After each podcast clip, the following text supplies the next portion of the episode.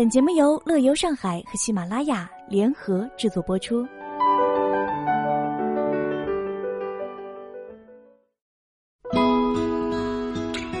上海吴淞炮台湾国家湿地公园因清代曾在此建造水师炮台而得名炮台湾。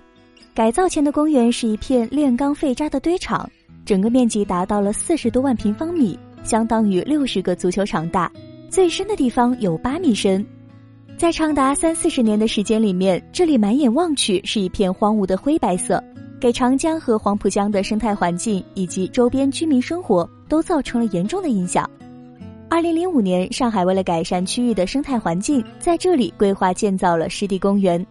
公园的生态修复以钢渣不外运、不产生二次污染为原则，在钢渣地上覆盖了一米多厚的土壤，精心挑选了适合钢渣地的植被种类，而且在覆土时根据植物生长的需要，将钢渣与种植土进行了不同配比的混合。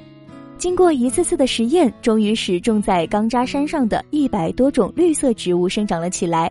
如今已经绿树成荫，郁郁葱葱。微波荡漾的乡间风情，摇曳的红色吊桥掩映于郁郁葱葱的树丛当中，横卧在青草依依的湖面上。木兰雅苑以木兰科植物为特色，有四十余种木兰科植物，是上海种植木兰科植物品种最多的地方之一，以白玉兰、紫玉兰、二乔玉兰、茶花为最多。三月下旬是玉兰、茶花相继盛开，吸引无数游客驻足摄影的好时节。公园里人气最高的景点呢，要数矿坑花园。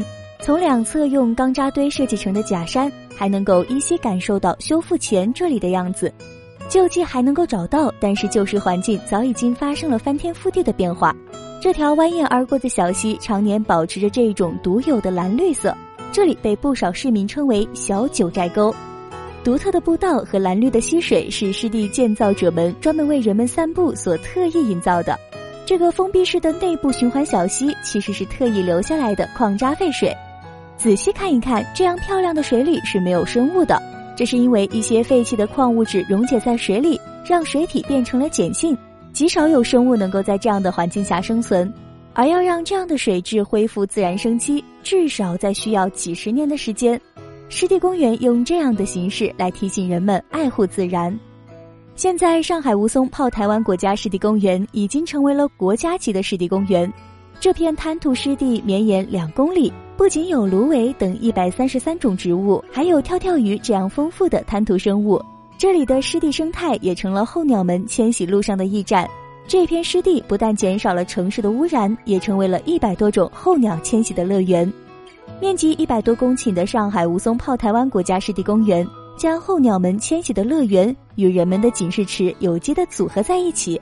鸟儿们在河滩湿地上栖息，而人们在散步中得到感悟。